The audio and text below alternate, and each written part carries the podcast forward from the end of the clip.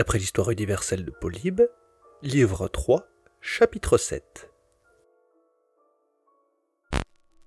Hannibal était alors à Carthagène, en quartier d'hiver.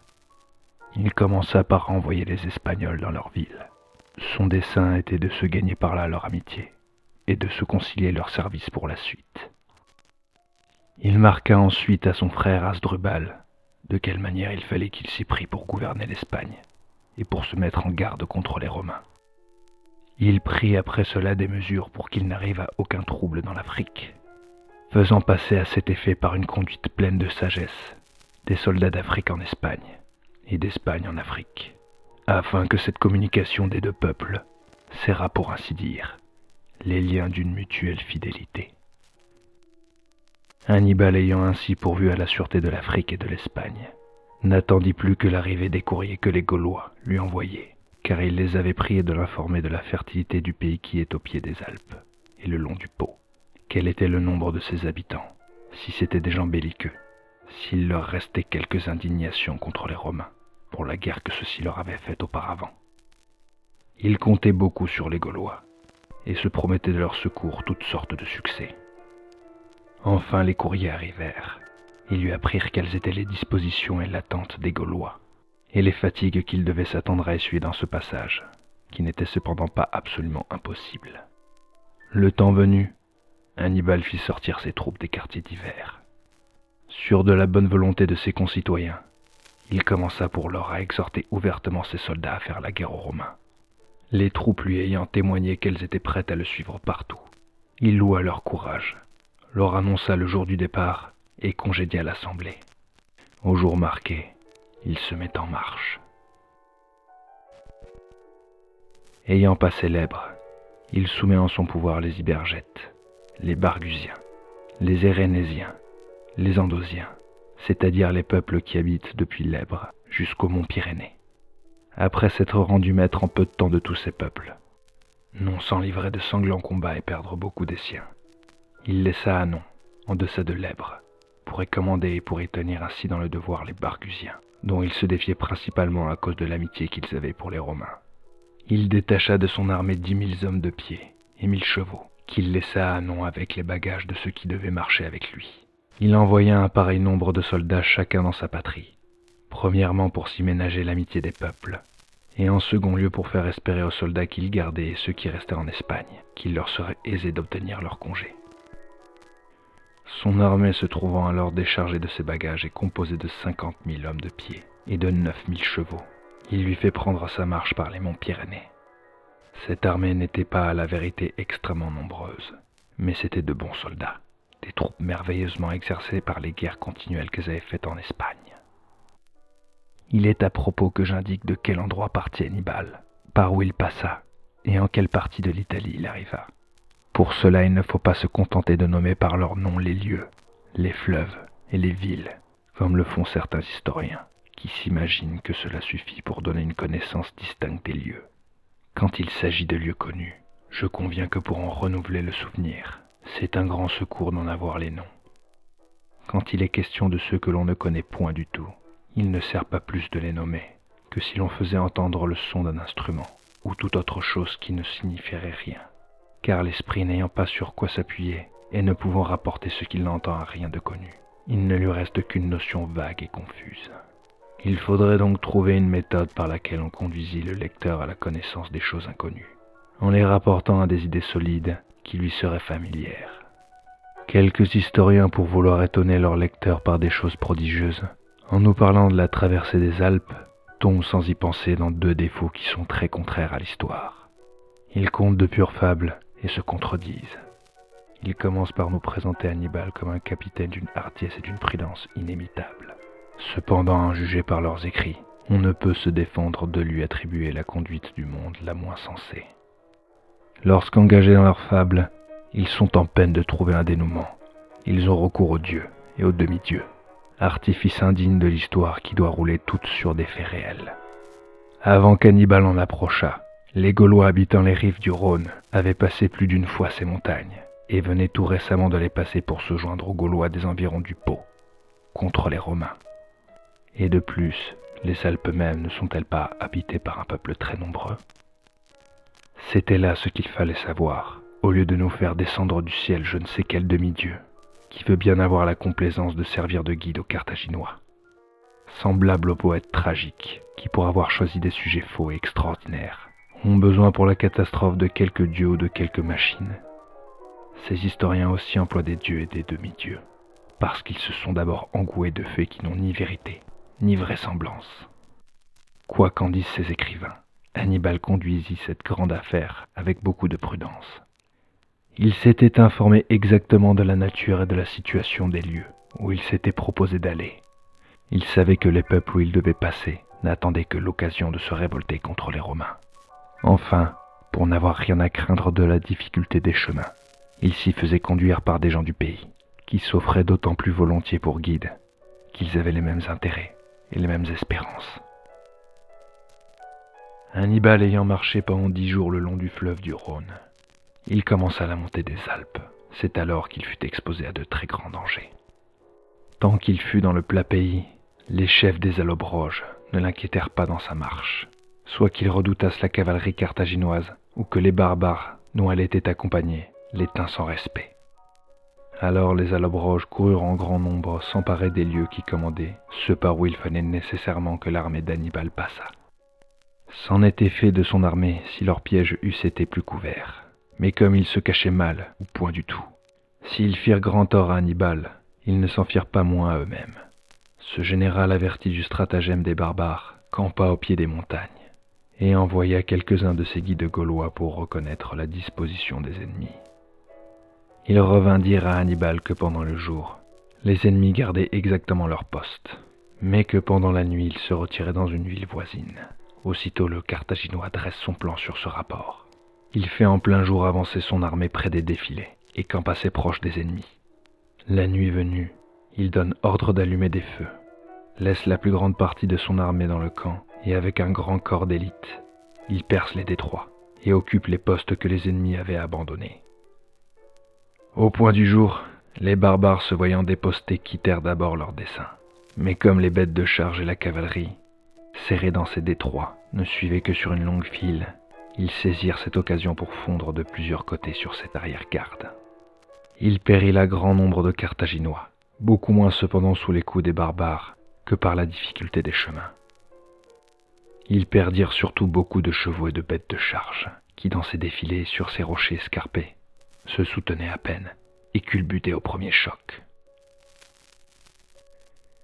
Hannibal, pour remédier à ce désordre, qui par la perte de ses munitions allait l'exposer au risque de ne pas trouver le salut, même dans la fuite, courait au secours des siens, à la tête de ceux qui pendant la nuit s'étaient rendus maîtres des hauteurs.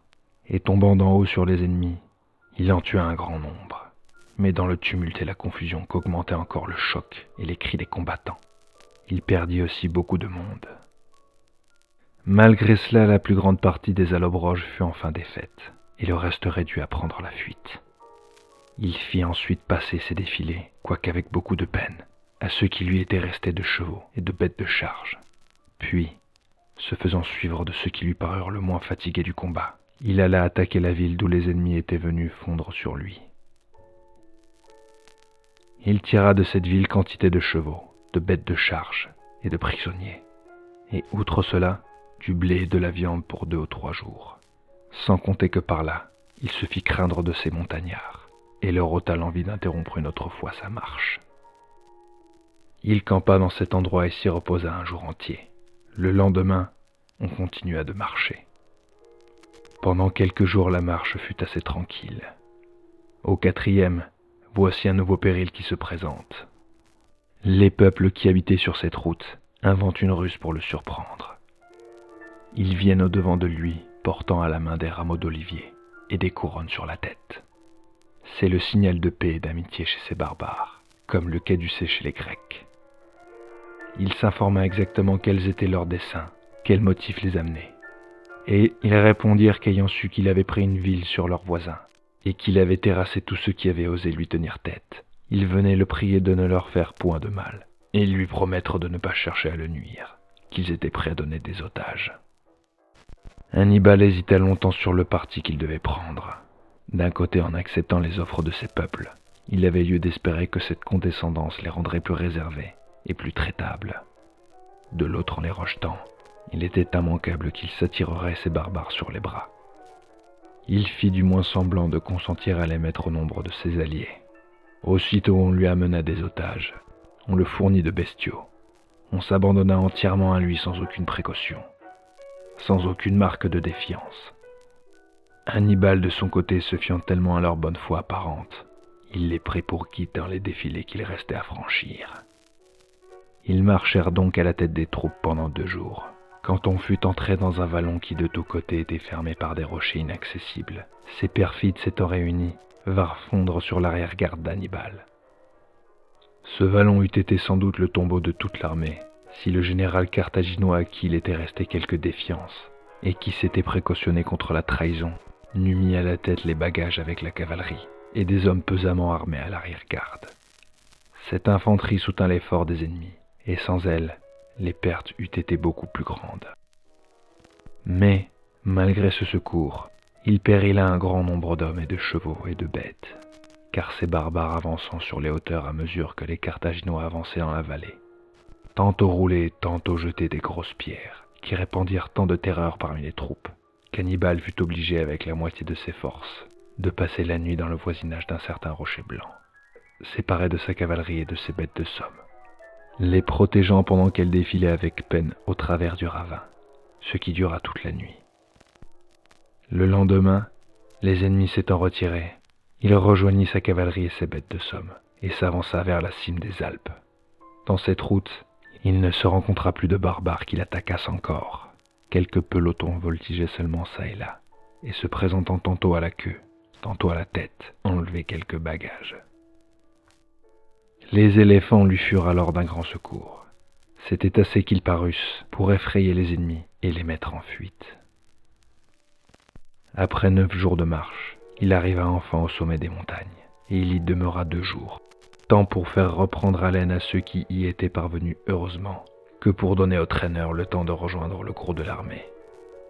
Pendant ce séjour, on fut agréablement surpris de voir, contre toute attente, paraître la plupart des chevaux et des bêtes de charge qui sur la route s'étaient débarrassés de leur fardeau et qui sur les traces de l'armée étaient venus droit au camp. C'était le temps du coucher des Pléiades, et déjà la neige avait couvert le sommet des montagnes. Les soldats, consternés par le souvenir des maux qu'ils avaient soufferts, et ne se figurant qu'avec effroi ce qu'ils avaient encore à endurer, semblaient perdre courage. Hannibal les assemble, et comme du haut des Alpes, qui semble être la citadelle de l'Italie, on voit à découvert toutes ces vastes plaines que le pot arrose de ses eaux. Il se servit de ce beau spectacle, unique ressource qui lui est restée pour remettre ses soldats de leur frayeur. Il leur montre du doigt le point où Rome était située, et leur rappela quelle était pour eux la volonté des peuples qui habitaient le pays qu'ils avaient sous les yeux. Le lendemain, il lève le camp et commence la descente des montagnes. À la vérité, il n'eut point ici d'ennemis à combattre, excepté ceux qui lui faisaient du mal à la dérober. Mais l'escarpement des lieux et la neige lui firent presque perdre autant de monde qu'il en avait perdu en montant.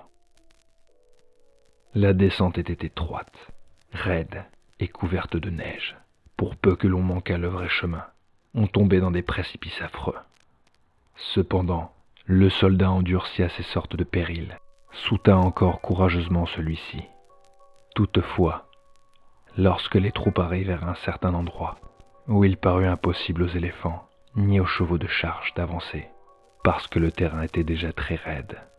Rempli d'effroi, l'armée se livra à nouveau au désespoir. La première pensée qui vint à Hannibal fut de détourner cet endroit difficile, mais la neige rendant tous les passages impraticables, il fut obligé d'y renoncer. Hannibal prit le parti de camper à l'entrée du chemin dégradé. On enleva la neige. On se mit à l'ouvrage pour reconstruire le chemin le long du précipice. Ce travail fut poussé avec tant de vigueur qu'au bout du jour où il avait été entrepris, les bêtes de charge et les chevaux descendirent sans beaucoup de peine. On les envoya aussitôt dans les pâturages, et l'on établit le camp dans la plaine. On réussit au bout de trois jours, avec beaucoup de peine, à faire passer les éléphants. Ils étaient exténués par la faim. L'armée descendit la dernière, et au troisième jour, elle entra enfin dans la plaine, mais de bien inférieure en nombre. à ce qu'elle était sortie de l'Espagne. Sur sa route, elle avait perdu beaucoup de monde, soit dans les combats qu'il fallut soutenir, soit au passage des rivières. Les rochers et les défilés des Alpes lui avaient encore fait perdre un grand nombre de soldats, mais incomparablement plus de chevaux et de bêtes de charge. Il y avait cinq mois et demi qu'Hannibal était parti de la nouvelle Carthage, en comptant les quinze jours que lui avait coûté le passage des Alpes. Lorsqu'il planta ses étendards dans les plaines du Pô et parmi les Insubriens, sans que la diminution de son armée eût ralenti en rien son audace. Cependant, il ne lui restait plus que douze mille Africains et huit mille Espagnols d'infanterie et six mille chevaux. C'est de lui-même que nous savons cette circonstance, qui a été gravée par son ordre sur une colonne, près du promontoire de Lacinium.